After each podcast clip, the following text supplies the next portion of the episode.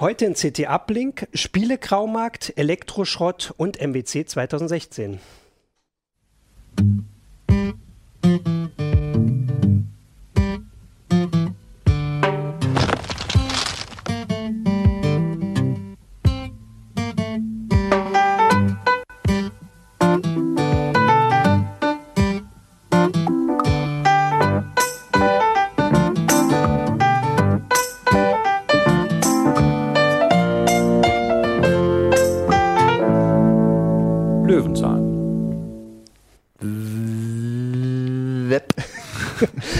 Hallo, willkommen zu CT Uplink, neue Folge, neue Woche. Ähm, mit dem, äh, wir sind immer noch beim Heft 5 2016, da muss ich nicht nachgucken. Ähm, ich bin Martin Holland und aus dem Newsroom von Heise Online mit mir sind heute da Hannes Schirulla. Dennis Schirmacher aus dem Security-Ressort. Und Christian Wölbert.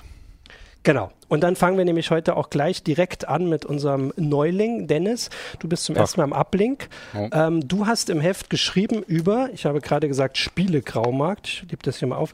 Steam-Spiele vom Krabbeltisch. Was hast du denn angeguckt? Wo, was muss man sich darunter vorstellen? Ja, also ich habe mir da so ein Portal äh, angeschaut, beziehungsweise mehrere. Da kriegst du die Spiele wesentlich günstiger, als wenn du die über Steam kaufst. Also wenn du zum Beispiel und das neue. Aktuelle Spiele. Ja, ja, gerade ja. aktuelle. Also alte Spiele kriegst du da teilweise unter einen Euro, also richtig, richtig günstig. Mhm. Und aktuelle Spiele, zum Beispiel äh, Tomb Raider kostet 50 Euro normal, wenn du das auf ja. Steam kaufst. Und das kriegst du mitunter für 12 Euro.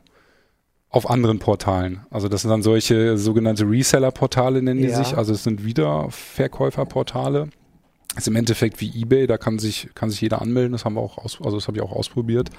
Und dann musst du die Keys halt nur aus irgendwelchen Quellen haben. Ne? Und dann kannst du die da einstellen und dann verkaufen. Ne? Also, ach so, das ist gar nicht das Portal, verkauft das nicht selbst. Richtig, genau. Sondern die sind, also genau wie eBay, sind ein Portal, wo andere Leute Keys reinstellen. Richtig, können. also es ist wirklich nur die äh, Plattform, die stellen die Plattform zum Verkauf und bieten dann drumherum noch so ein bisschen Support und so.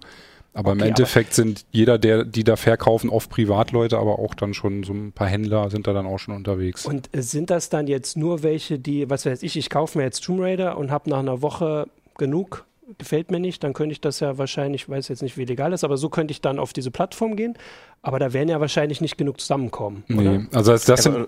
Das, aber, aber, du kannst ja keinen gebrauchten Key weiterverkaufen. Genau, ja, genau das, das, genau, das, geht, geht nämlich nicht. Also es Ach müssen so, okay. so gesehen schon ja. dann unique, unbenutzte Keys sein halt, ne? Und also der erste Gedanke, der natürlich kommt, so wenn du heutzutage eine Grafikkarte kaufst, ich habe mir jetzt zum Beispiel eine GeForce mhm. geholt, da war Tomb Raider dabei und wenn ich das schon hätte oder nicht haben wollen würde, dann könnte ich das zum Beispiel da reinsetzen. Ne? Aber das sind ja noch weniger Leute. Genau, das ist halt, das Ding ist bei g2a.com, das ist das größte ja. Reseller-Portal, da sind halt sechs, sechs Millionen Nutzer mittlerweile und die haben nach eigenen Angaben 2014, glaube ich, irgendwie 6 Millionen Transaktionen oder 10 Millionen, also richtig viel. Das, ja. machen die richtig, richtig im großen Stil. Und ja, da gibt's halt verschiedene Quellen. Also es gibt so eine Theorie, dass dann irgendwelche Leute Excel-Listen abgreifen von, von Publishern, wo dann halt die ganzen Keys drin sind. Das hat uns auch in Kontakt gesteckt. Ähm, aber der aber meinte, da würde man es ja wieder mitkriegen, weil dann ja irgendjemand anders du, würde dann ja nicht das Spiel öffnen können, wahrscheinlich. Ja, also das Ding ist erstmal, also wenn du, wir haben da auch viel, also ich habe da viele Testeinkäufe ja. gemacht und es hat bei jedem Testeinkauf hat's funktioniert, dass das Spiel aktiviert mhm. äh, aktivierbar war. Spiele, ja, genau, genau, genau. Das hat immer, immer geklappt halt. Ne? Und wie gesagt, wo die Keys herkommen, da gibt's halt verschiedene Theorien. Ne? Die eine Theorie ist, dass mal irgendwie Exit-Tabellen ja. äh, abgegriffen werden. Das soll aber nur im ganz kleinen Stil geschehen. Dann geistert immer wieder so ein ominöser Key-Generator durchs Internet, der dann quasi solche Keys ausspuckt, aber das ist also allein auf, aus kryptografischer Sicht, wie die Dinger erstellt werden, da stecken ja auch Algorithmen hinter, ja. ist das eigentlich völlig äh, abwegig. Also früher ging das ja, ne? Also als ja, es noch, wirklich, als du wirklich noch im Laden gekauft hast, da hast du ja so mhm. Key Generators gehabt. Ja, aber also das ist nicht nicht die Hauptquelle halt, ne? Also die Hauptquelle, die wir jetzt raus, die ich jetzt rausgefunden habe, die wir mhm. rausgefunden haben, das ist wirklich das, wenn du zum Beispiel ähm, Sonderangebotsverkäufe von Steam oder von von GOG so. oder Humble Bundle, die missbrauchen die quasi halt. Ne? Also bei Humble Bundle hast du teilweise Pakete, da sind drei Spiele drin. Die äh, Käufer entscheiden den Preis. Mhm, also genau. sie können ab 1 Euro starten, dann zahlst du 1 Euro, kriegst drei Spiele. Wenn du bereit bist, mehr zu zahlen, stocken sich immer mehr Spiele drauf. Also mhm. kannst du halt richtige Schnäppchen machen. Und da waren dann zum Beispiel, äh, äh war dann so ein Paket, da kaufst, das kaufst du dann für, für einen Dollar und dann kannst du die eins, kriegst du einzelne Keys für Steam oder für Origin von, von ähm, Electronic Arts kriegst du dann die Keys äh, zugeschickt und die kannst du dann wieder verkaufen. Mhm. Ne? dann kannst du natürlich schon richtig Gewinn machen, wenn du nur einen, einen Euro bezahlst und ja. dann vertickst du die eins, drei Spiele jeweils für fünf Euro, mhm. hast ja schon 14 Euro Gewinn gemacht irgendwie. Ja, und da kommen ja auf jeden Fall schon ein bisschen mehr zusammen als jetzt genau. nur und äh, das, Grafikkarte. Das ist nach unserer Einschätzung auch dann die Hauptquelle für diese Keys, wobei äh, Humble Bundle, die sagen auch explizit in ihren AGB, dass es halt verbo verboten mhm. ist, die Spiele weiter zu verkaufen beziehungsweise zu kommerziellen Zwecken zu nutzen. Äh, in den AGB von Steam steht das auch. Und bei Steam kann ich ja jetzt, wenn ich bei Steam angemeldet bin, kann ich ja nicht Tomb Raider fünfmal kaufen. Da brauche ich für jeden also bei so, einem, äh, bei so einer Sonderaktion brauche ich dann für jeden einen Account wahrscheinlich. Richtig, oder? genau. Also genau, das ist bei, bei Humble Bundle auch so und da hat, das hat uns auch ein Kontakt äh, äh, erklärt, dass die machen sich dann halt einfach zig Fake-Accounts. Ja. Ist ja klar, ist dann halt ein bisschen, ein bisschen Sisyphus-Arbeit, aber. Okay, also für die, die das machen, ist das ja dann illegal. Also sie, sie widersetzen sich den, den AGBs oder sie Richtig, halten genau. sich nicht dran. Aber für mich als Käufer ist das, also wenn ich das jetzt, also klar, es ist immer wie bei diesen Sachen, man muss sich schon Gedanken drüber machen, ich bekomme jetzt was für 5 Euro, was überall anders 50 kostet, ja. wird irgendwas nicht stimmen, aber eigentlich, also könnte man ja jetzt sagen, das ist quasi, also wenn ich jetzt nicht Bock habe, jeden Tag zu gucken, was auf Steam gerade Sonderangebot ist, mhm. ist das eine Dienstleistung für mich. Ja. Jemand, der sich hinsetzt und da immer guckt und ich gehe dann zu ihm. Also könnte man ja, gibt es da eine rechtliche Beurteilung für, also für, für mich als Käufer? Für Käufer nicht, nee. Für Käufer gibt es da überhaupt nichts. Also es gibt auch für, also es gibt einen Fall, einen einzigen Fall, dass der ist vom ähm, Landesgericht in Berlin gesprochen mhm. worden, 2014. Und da wurde explizit ein einziges Reseller-Portal, äh, da wurde das Geschäftsmodell als rechtswidrig erklärt. Ja. Da hieß es dann aber in der Begründung des Urteils, es darf äh, kein Key verkauft werden ohne den dazugehörigen Datenträger. Also früher, beziehungsweise was heißt früher, vor, vor ein paar Jahren war es ja so, du hast dann Jahren, oft ja. schon Datenträger gekauft und dann war nochmal ein Download-Key äh, extra dabei. Und heutzutage, ich meine, Steam ist ja Aber Download das, only. Ja, genau. ne? Deswegen, und du kannst dieses Urteil dann auf Steam und Co. kannst du ja gar nicht anwenden, weil mhm. bei Steam. Kannst du schon, aber das wäre alles illegal dann. Ja, ja genau. Dann wäre aber das Angebot das, direkt schon illegal ja, von Steam quasi, richtig, also es, machen. Genau, und es gibt halt so gesehen für den Wiederverkauf von Keys oder so gibt es jetzt noch keinen kein Präzedenzfall für mhm. Käufer oder Verkäufer und, halt. Ne? Und was sagen die, äh, also jetzt Steam und äh, Origin, was sagen die dazu? Also sagen relativ wenig. Also Steam habe ich über mehrere Kontakte ja. Äh, versucht zu kontaktieren und äh, da kam gar nichts zurück. Äh, mit Ubisoft war es ganz lustig. Äh, da ging es immer hin und her, hin und her, hin und her ja. und dann kam irgendwann eine E-Mail, wir sagen dazu nichts. Und der Electronic Arts, die haben dann in Anführungsstrichen nur auf ihre AGB verwiesen, wo drin steht, ähm, Titel, die bei äh, Drittmarktplätzen gekauft werden oder so, erfahren keinen Support. Also das heißt, wenn man jetzt mhm. äh, auf so einem Reseller-Portal einen Key kauft, hat man auf jeden Fall kein Anrecht auf Support. Also wenn irgendwas mit dem Key nicht stimmt oder ja. weiß was ich, also dann hat Wobei man... Bei der ja auch sonst ziemlich mies ist ja, bei den Plattformen, muss ja. ich mal sagen. Also, ja. ja. Also ich, äh, ich habe, ähm, ohne jetzt dafür Werbung machen zu wollen, für diese semi-legalen äh, äh, Methoden. Ich habe das äh, eine Zeit lang mal auf Ebay, habe ich öfter mal Keys gekauft und du kommst da auch an irgendwie sehr dubiose Händler manchmal. Mhm. Also kriegst du auch manchmal mal was irgendwie in Kyrillisch oder so zurück. Mhm. Aber äh, es hat immer geklappt und ja, ja. bislang wurde auch noch nichts gesperrt. Oder genau. Wir können ja mal drauf gucken. Du hast es ja, ja hier, wenn wir mal drauf schalten können. Ich weiß nicht, ob ich hier so ein ähm, Vollbild. Also wir sind jetzt hier in Steam. Genau, das ist zum Beispiel das, das aktuelle Tomb Raider. Da muss man ein bisschen runterscrollen. Ich gucke mal, ob ich zu dem Preis komme, genau. Also da siehst du 50, 50, 50 Euro, Euro kostet genau. das. Das ne? eine Deluxe Edition und du hast mir jetzt vorbereitet, wenn ich hier weiterklicke, genau. komme ich auf da G2A. kriegst du Rise of the Tomb Raider für, wenn du noch weiter nach unten scrollst, kriegst du es glaube ich sogar für, ah, hier steht 14 für 13 Ach, da 12, unten sind noch andere 13 Euro, ne? Ja. Aber Aber hier steht's ähm, Region Locked. Genau. Also eine eine große Quelle, wo die günstige Keys herkriegen, ist halt das Ausland. Also in Russland sind Stimmt, Spiele ja. halt viel, viel günstiger halt. Ja. Ne? Also das ist schon, ich sag mal so 20 Euro ist so der legitime Preis für, mhm. für, für, für ein aktuelles Spiel. Und die kaufen die dann groß in Russland ein und verkaufen die dann über die Reseller-Portale dann weltweit weiter. Mhm. Aber das hat Steam, die sind ja nicht doof, das haben die natürlich irgendwann gemerkt, okay Leute, das geht eigentlich nicht und deswegen haben sie die Titel dann Region Lock wieder mhm. draufgehängt.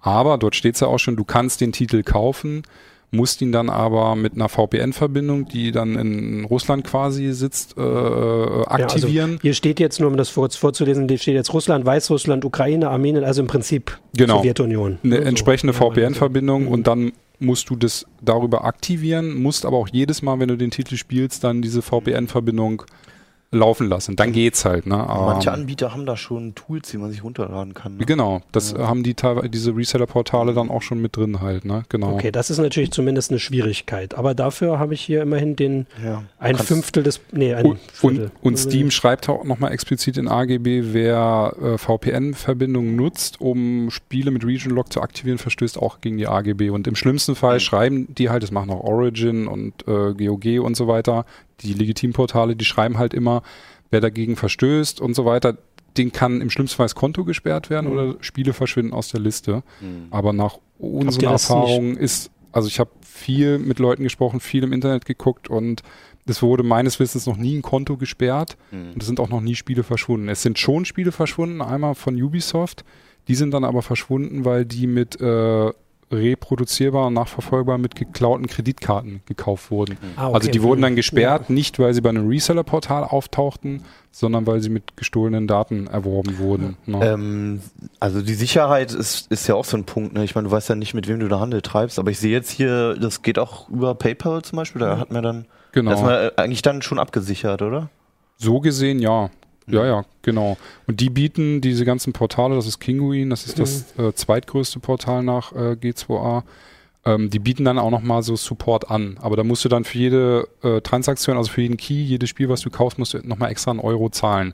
Wenn du diesen Euro nicht zahlst und der Key geht nicht, hast du überhaupt keinen Anspruch, ne? dann mhm. bist du komplett raus. Oh, gut. Aber Okay, also ich meine, wir haben ja jetzt auch das extra als Graumarkt bezeichnet. Wie siehst du das denn jetzt? Also ich meine, das ist jetzt, also es gibt keine gerichtliche Aussage, dass es illegal ist es ist irgendwie, fühlt sich vielleicht, könnte man jetzt sagen, fühlt sich vielleicht nicht ganz richtig an.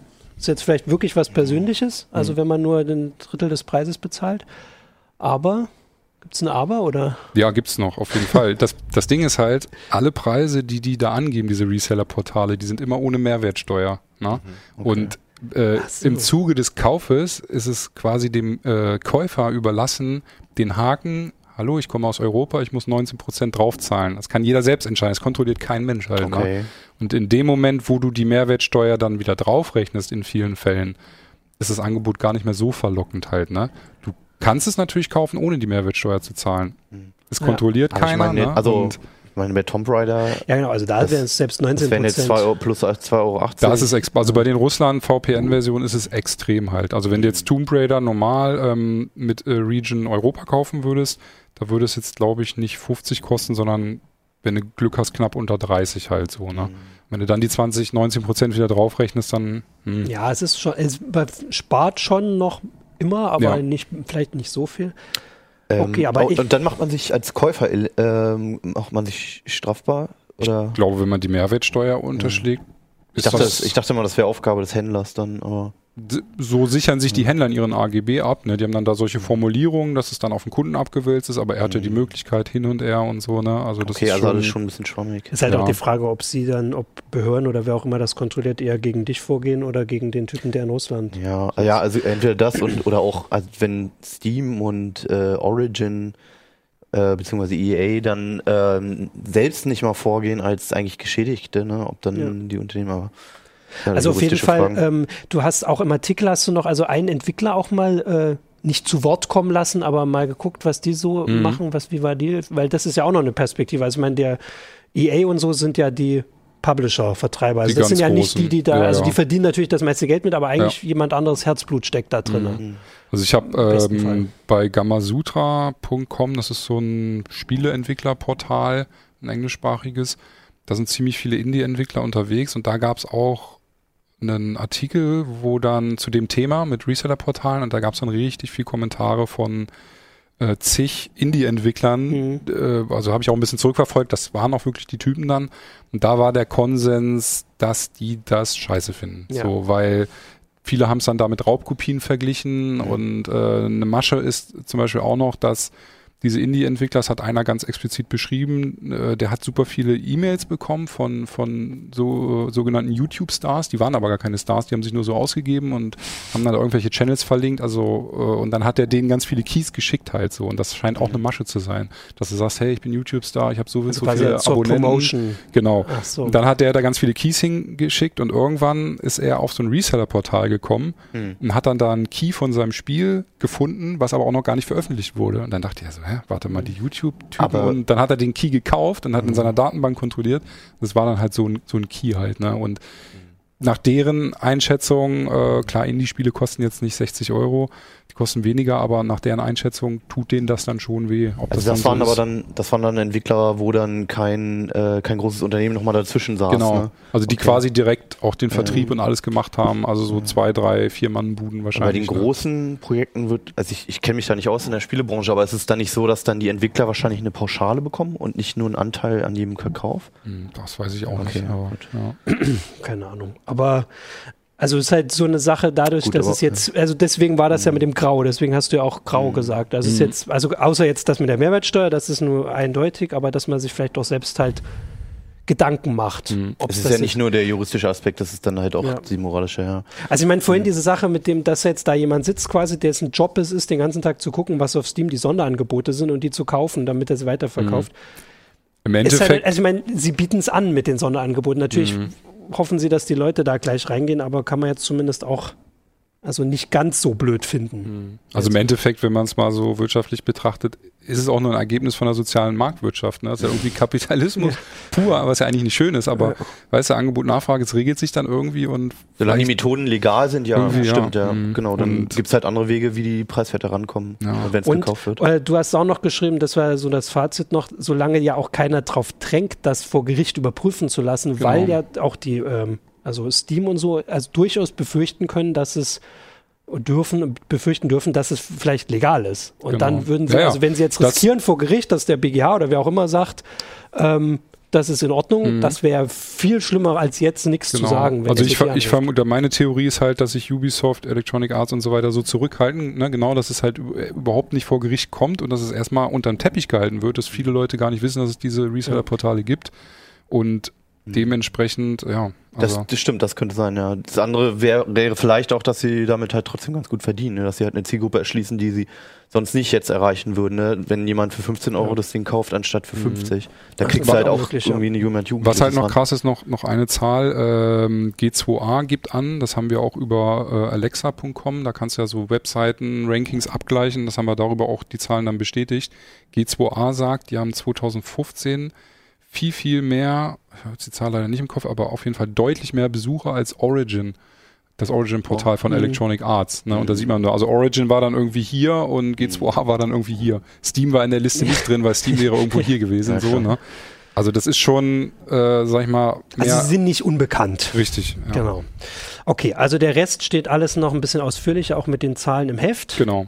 Ähm, genau, und dann kann ja jeder sich auch mal so ein bisschen selbst, könnt ihr auch durchaus auch mal in Kommentaren schreiben, was er dazu sagt. Also wenn es so grau ist, dann gibt es ja wirklich verschiedene Meinungen.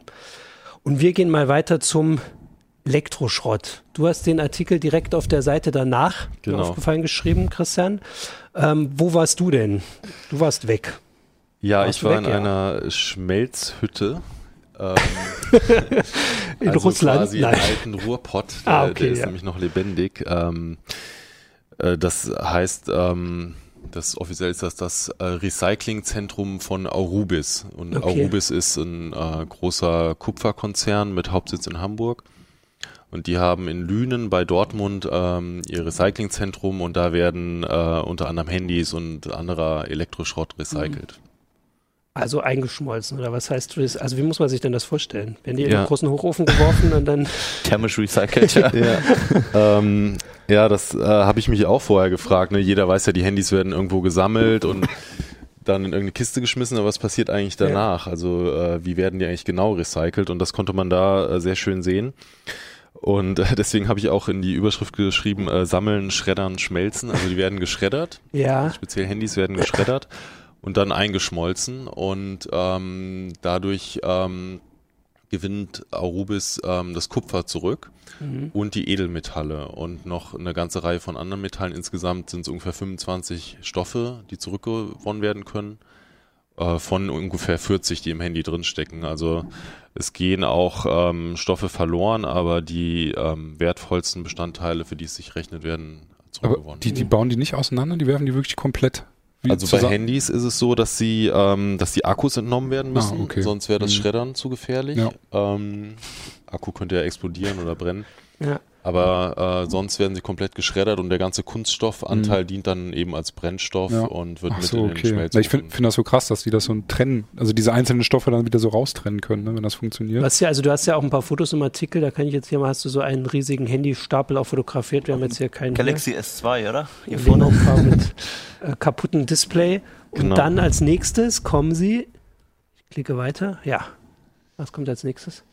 Ja, also wenn sie geschreddert sind, werden sie erstmal eingeschmolzen. Das äh, konnten wir leider nicht fotografieren, da musste man ein bisschen Abstand halten. Das sind äh, drei verschiedene Schmelzöfen und Arubis nennt das einen äh, komplizierten chemisch-metallurgischen Prozess. Also ja. es sind ähm, Dutzende von. Es ist von sehr Schritten. heiß. Ja, es ist sehr heiß und ähm, was man dann aber sehen konnte, war, wie das flüssige Kupfer dann aus dem letzten Ofen rauskam mhm. und ähm, das war dann zu 99 Prozent Kupfer und im restlichen Prozent waren noch die ganzen Edelmetalle drin, mhm. also Silber, Gold, Platin, Palladium und so weiter. Und ähm, das wurde dann zu diesen ähm, Kupferplatten ähm, gegossen. Ich versuche hier gerade, du hast es in dem Artikel, das mit ein paar mehr Bildern. Ich muss hier selbst noch gucken. Du kannst ruhig weiter erzählen. Mhm. Ja, also mir war gar nicht klar, dass äh, sozusagen ähm, erstmal diese, dieser Kupferstrom äh, rauskommt und dann äh, die ganzen Edelmetalle in diesem Stoff, in diesem äh, Punkt immer noch mit drin stecken, also quasi mit dranhängen. Hm. Und ähm, im nächsten Schritt wird dann nochmal das Kupfer ähm, in die Elektrolyse ah, ja, geschickt und da wird dann das Kupfer abgeschieden und da entstehen dann die hochreinen Kupferkathoden, heißen sie, und die ganzen Edelmetalle landen im Anodenschlamm. Das klingt jetzt ein bisschen lustig. Ähm, also eigentlich ist dieser Schlamm das Wertvollste, da ist nämlich dann das Gold drin. Und ähm, das ist dann, obwohl es nur so ein ja. ganz von der Menge her ein ganz geringer Teil ist, also weniger als ein Prozent, das sind ungefähr, ich glaube, 0, von diesem Schlamm sind, glaube ich, dann nochmal 0,3 Prozent sind, ähm, sind Gold. Und äh, das äh, wird dann in Hamburg nochmal weiter raffiniert und äh, dann irgendwann so richtig in Goldbarren, äh, wie man das aus dem Film kennt, äh, gegossen und Silberbarren und dann auch wieder weiterverarbeitet. Und landet am also Ende. Die landen nicht bei der Bank, sondern die werden zu neuen Handys. Oder werden die. Teils, teils, aber zum Großteil wirklich Elektronikindustrie. Also okay, sowohl ja. das Kupfer als auch die Edelmetalle ja. ähm, mhm. zum größten Teil wieder in Elektronik. Kann man das irgendwie so prozentual äh, beziffern? Um wie viel Prozent man sowas wiederverwerten kann? Das würde mich mal interessieren. Also die ganzen Metalle, die ähm, zurückgewonnen werden, werden zu über 90 Prozent zurückgewonnen. Ah, okay. ähm, noch genauer verrät das Unternehmen es mhm. nicht. Mhm. Ähm, aber ähm, es geht relativ wenig verloren. Das ist aber eine gute Quote, hätte ich jetzt schlechter geschätzt. Und das lohnt sich finanziell dann? Ähm, es lohnt sich auf jeden Fall. Also der, mhm. der Energieaufwand ist, ist halt äh, der Hauptteil der Kosten, mhm. neben den Arbeitskosten. Der Stromverbrauch von so einer ähm, Schmelzhütte ist relativ hoch, aber ähm, trotzdem lohnt es sich, äh, sonst würde, würde das so ein privates Unternehmen wie Arubis das mhm. ja nicht machen. Gibt es da viele, die das äh, machen oder leben die nur davon, also diese Arubis, oder machen die, also wie viel Prozent von denen sind Handys, Handy-Recycling? Ja, also die haben ähm, ungefähr ein Viertel Elektronikschrott, den sie verarbeiten. Der Rest ist Altkupfer, also alte Heizungsrohre so. und sonstiges Altmetall. Klaute Bahnkabel. Ja, ich weiß nicht, ich glaube, da dürfen wir die keine, äh, so, Firma keine in nein, Verbindung bringen. Nein. Aber ähm, äh, ein Viertel ist Elektronikschrott und ein mhm. sehr geringer Anteil sind Handys. Also die Zahlen stehen auch im Artikel drin, 100.000 Tonnen Elektroschrott und nur 50 Tonnen davon sind Handys im ah, okay. Jahr. Ähm, wir haben jetzt hier so ein Bild, wo man wirklich auch nur Handys sieht. Heißt es, dass auch die dann getrennt recycelt werden von anderem, anderem ja, Elektronikschrott? Genau. Also ist also es irgendwie wichtig, weil ich, also ich, ich könnte mir jetzt vorstellen, ob, jetzt, ob du jetzt da so einen Laptop reinklopfst oder, oder ein Handy, ist doch egal. Das kann man doch zusammenschmeißen eigentlich. Ähm, das ähm, ist nicht egal, weil äh, diese ähm, Komposition, die in den Ofen reinkommt, muss immer genau mhm. genau austariert sein, dass sich die Temperatur okay. richtig entwickelt, der Schadstoff auslöst, diese ganzen Prozesse genauso ablaufen. Deswegen mhm. wird das ganz fein abgestimmt. Okay. Und ähm, da gibt es immer so verschiedene Rezepte, die dann davon abhängen, sind jetzt zum Beispiel Handys drin oder Leiterplatten und dann mm. wird das mhm. entsprechend mit Altkupfer aufgefüllt. Also die Handys ah, werden nicht allein eingeschmolzen, ja. werden zwar allein geschreddert, aber dann kommt immer noch Altkupfer dazu und mm. ähm, ja, das ist so eine Art Geheimrezept, die, die richtige äh, Mischung. Aha. Okay. Und aber insgesamt hast du ja auch, also das ist jetzt gar nicht Teil des Artikels, aber äh, mit Elektroschrott ändert sich ja jetzt dieses Jahr auch noch so ein paar Sachen. Da hast du vor ein paar Wochen so drüber geschrieben. Ne? Also es gibt jetzt ein mhm. neues Gesetz. Da dürfte das ja alles viel mehr werden. Also ich meine, das sind jetzt Handys vor allem, aber jetzt ab wann, irgendwann können wir jetzt also, alles unser Zeug zurückgeben. Da wäre ne? erstmal die grundsätzliche Frage, woher das Zeug überhaupt kommt, ja. Ähm, genau, weil das. Also bei diesen Handys ist es so, dass so, ja. ähm, die ähm, zum größten Teil aus Südamerika und Afrika kamen, aber auch aus Europa. ähm, Hintergrund ist einfach der, wurde mir dann erklärt, dass ähm, in Europa viele Handys halt erstmal in Schubladen gesammelt werden. Ähm, oder sie werden halt eben nach Afrika, Südamerika weiterverkauft über Zwischenhändler, weil mhm. dort halt auch ältere Geräte noch genutzt werden. Mhm. Aber wenn sie in Afrika oder Südamerika nicht mehr genutzt werden, ja. sind sie auch wirklich kaputt. Ja, okay. Und dann können sie halt auch recycelt werden, also eingeschmolzen werden. Ja. Das heißt, die ganzen Altgeräte gehen erstmal auf einen anderen Kontinent, um dann am Ende wieder zurück nach Europa geschifft zu werden. Weiß natürlich niemand, ob die Altgeräte jetzt aus Afrika, ob die vorher in Europa ja. genutzt wurden oder ob die in Afrika auch als Neugeräte verkauft ah, wurden. Klar, Aber ein Großteil war wirklich aus diesen beiden Kontinenten von dieser Charge. Genau, und jetzt können wir bald Elektrogeräte, um das jetzt noch ja, äh, zu sagen. Tut mir leid, sag nee, mich jetzt vollkommen noch richtig, wo die vollkommen ja. richtig. Ähm, können wir jetzt ab Juni, glaube ich, Ab ähm, Juli, ja. Ab Juli beim Saturn abgeben. Alle möglichen Sachen. Und die werden ja dann. Oder jedem anderen Elektronikmarkt, ja. Tatsächlich, ich habe irgendwie, weiß ich nicht, habe ich darüber geschrieben und dann habe ich immer den einen gesagt. Das, ähm, bei jedem abgeben. Das neue Gesetz, ähm, also das ist das Elektro-G, ähm, wurde novelliert und ähm, die Neuerung ist, dass man Elektronikschrott jetzt nicht nur beim Wertstoffhof der Kommune abgeben ja. darf, sondern auch bei Händlern, auch bei Online-Händlern. Ja. Und äh, da gibt's dann noch so ein paar Einschränkungen. Äh, zum Beispiel darf man nur Kleingeräte jederzeit abgeben und größere Sachen nur wenn man gleichzeitig was Neues kauft. Aber im Großen und Ganzen ist es für Verbraucher eine große Erleichterung, weil mhm. man, äh, weil viele Leute näher am, am Händler ja. wohnen als jetzt am Wertstoffhof. Ja, oder die, also es gab, glaube ich, diese orangenen Tonnen gibt's noch, ne? Gibt es in manchen Städten, ja, aber, ähm, aber sieht man immer noch selten. Hier nicht, oder? Gibt's Doch, ich weiß, wo eine steht. Okay. Da hatte ich auch manchmal was ab.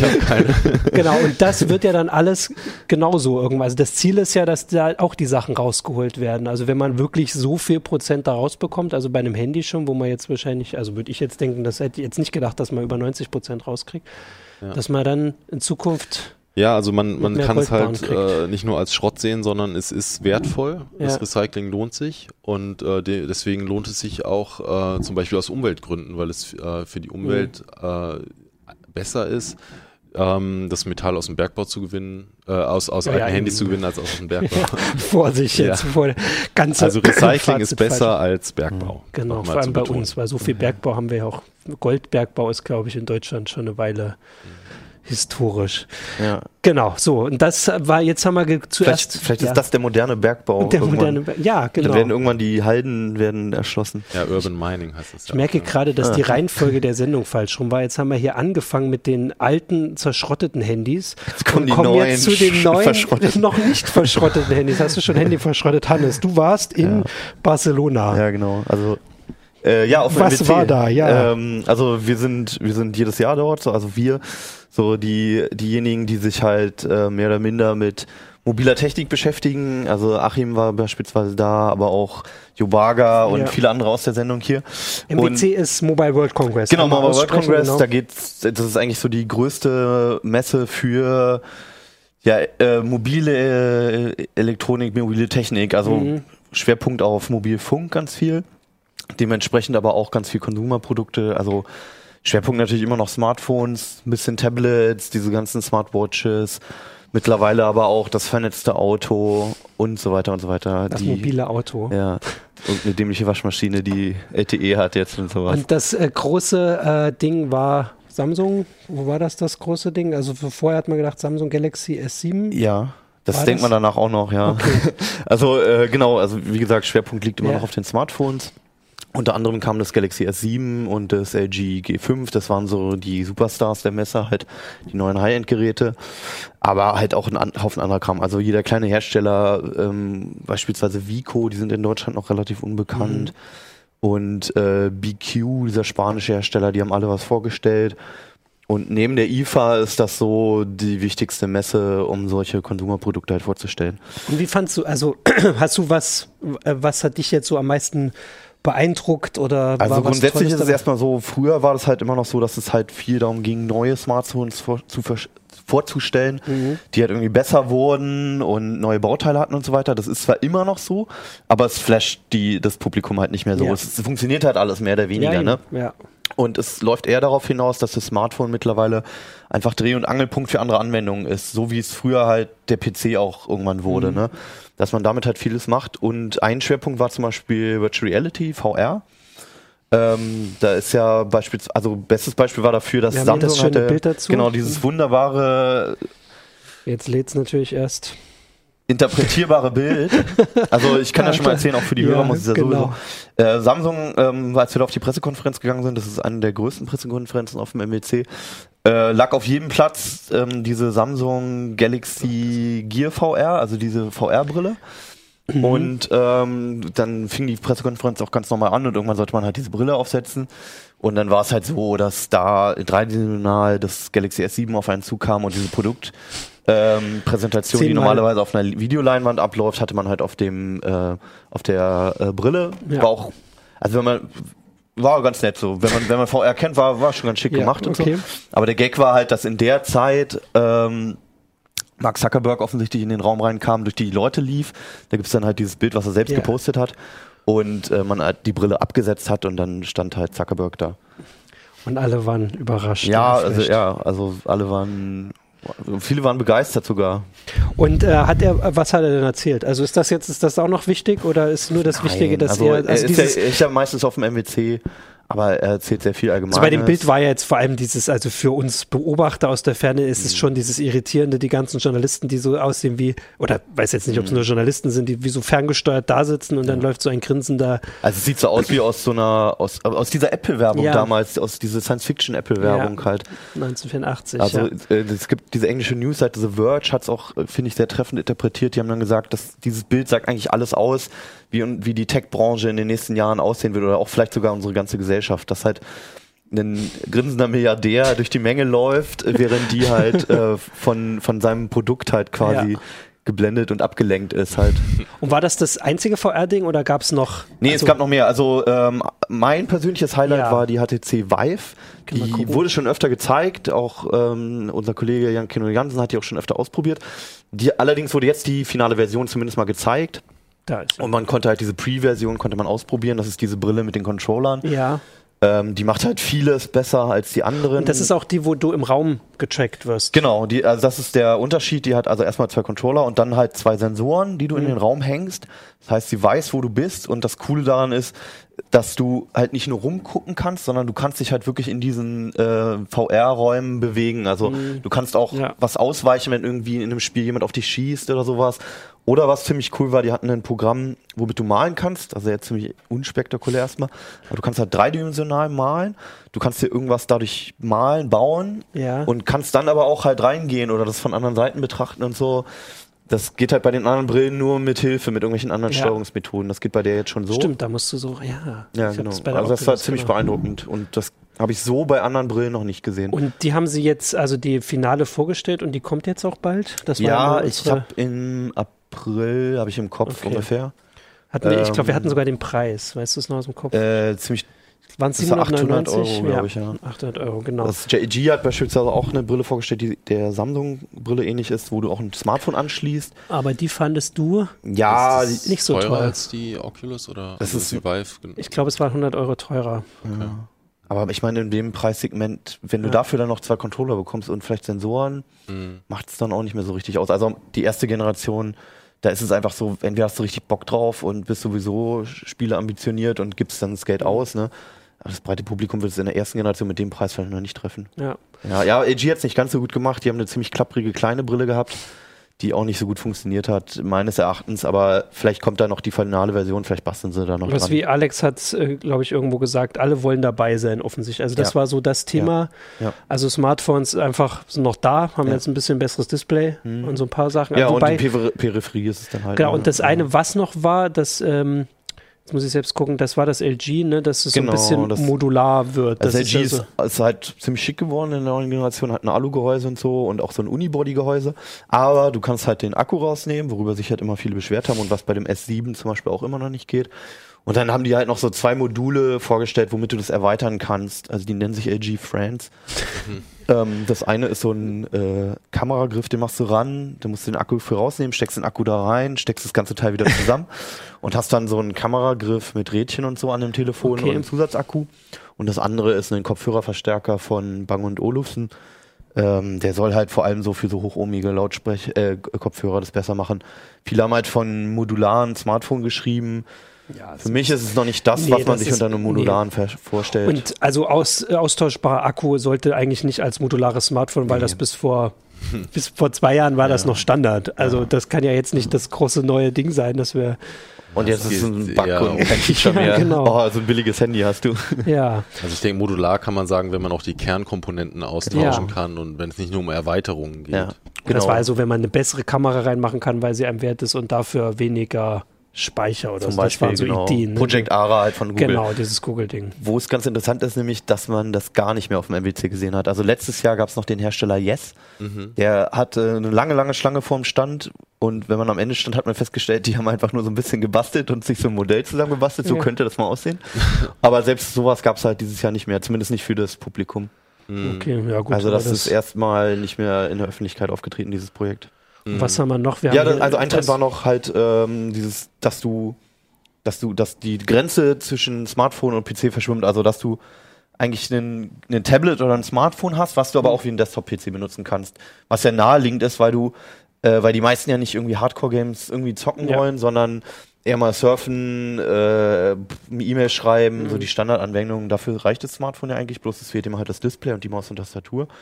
Und da gab es dann zum Beispiel ein Projekt von Intel, die haben halt einen 100-Euro-Tablet gezeigt, auf dem dann ein äh, Linux Debian lief. Mhm.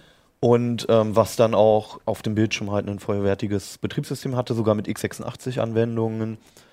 Also vom Prinzip erstmal ähnlich wie dieses Microsoft Continuum, bloß dass halt auch Desktop-Programme Ja.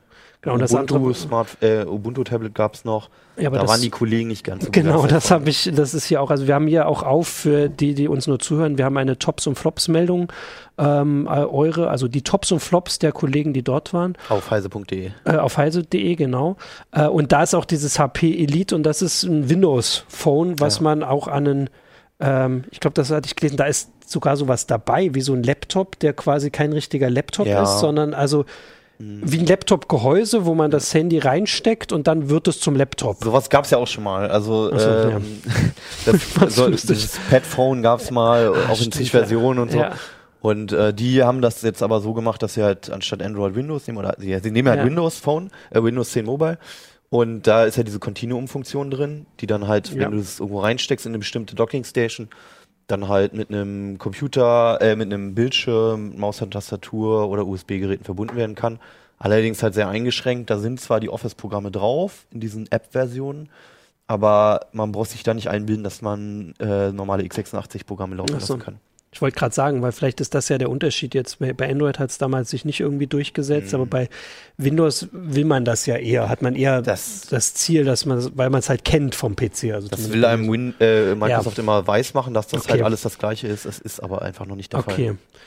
Genau, und sonst haben wir noch irgendwie äh, so abseitigere Sachen, habe ich hier noch drin. Ich weiß gar nicht, ob du das gesehen hast. Das hat Jo Barger gefunden. Das ist eine Firma, die ähm, bietet den Händlern an, ich weiß gar nicht, wie sie das machen, wahrscheinlich übers Handy, dass sie live sehen, wo ihre Kunden im, ne, im, im, im Warenhaus da unterwegs sind und was sie sich gerade angucken.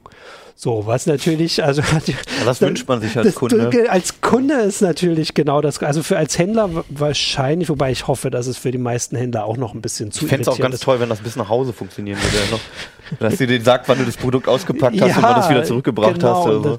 sowas. Ja. Und das weiß er jetzt, also hat er hier geschrieben, das ist ja gruselig, also ob sich das ja. jetzt durchsetzt, ich glaube, da gab es äh, doch, da gab es sogar einen Artikel dazu. Ja, es gibt ja auch Versuche mit diesen Beacons von. Apple und so. Also es läuft schon darauf hinaus, dass du irgendwie als Kunde im Laden wahrgenommen wirst und dann auch gleich gefüttert werden kannst mit Werbung und Angeboten und so. Ne? Man kann es wahrscheinlich auf dem MWC einfacher zeigen, weil da ja nicht die Kunden unterwegs sind, sondern nur die Händler. Die ne? also Kunden derjenigen, die die Händler. Ja, genau, aber nicht, ja. also das ist ja keine offene, also keine Messe wie, nee, die, genau. wie die CeBIT, wo jeder rein kann und nur viel Also prinzipiell kann jeder rein, bloß die preiswertesten Eintrittskarten gehen irgendwo bei 700 Euro los.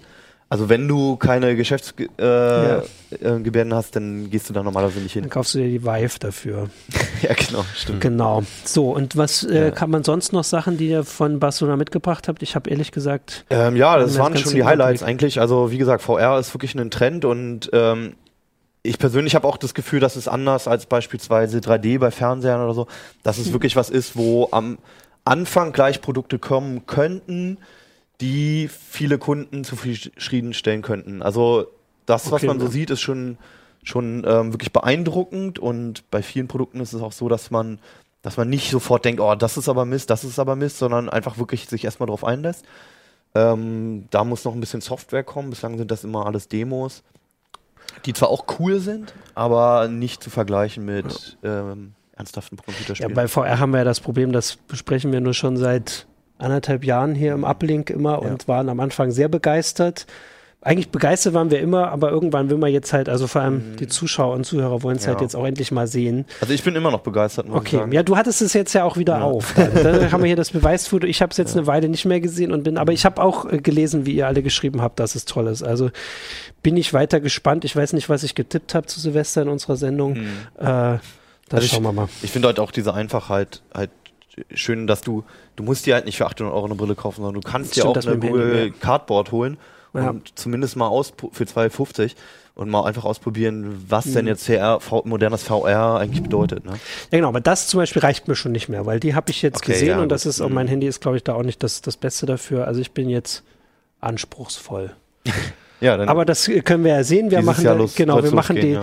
die Sendung dazu. Mhm. Und ansonsten. Also, ja, vielleicht noch, hast du noch ich weiß, du wolltest schon abschließen, aber nur ganz Nein, kurz. Noch was, nicht. was ich halt wie jedes Jahr immer wieder auf ja. dem MWC vermisse, ist halt das Thema Datenschutz. Also, das ist zwar so ein ganz trockenes Thema, aber in Deutschland ja schon irgendwie in der. Öffentlichkeit diskutiert und du, wenn du auf dieser Messe bist, irgendwie zehn Stunden lang, ja. dann wirst du nur bombardiert halt von Gadgets, äh, die hier die Daten raushauen, dann Fitness-Apps und weiß ich was und nochmal ein neues mhm. Zubehörteil, was nochmal neue Daten erfasst. Samsung hat jetzt noch einen Stick fürs Auto, den du in den Serviceport steckst, damit die Daten auch über LTE rausgesendet werden. Und es ist wirklich, normalerweise in der Öffentlichkeit ja. ist niemand da, der auch nur ansatzweise sagt, hey, aber macht euch keine Sorgen, wir speichern die Daten nur dort und dort oder wir sagen euch mal, was wir da mit vorhaben. Mhm. Nichts, gar nichts. Das wäre für die Messe wahrscheinlich kontraproduktiv, ne? Weil die. Ein paar wenige machen Geld damit. Also ja, so eben, ganz also wenige. Meine, ja, ja.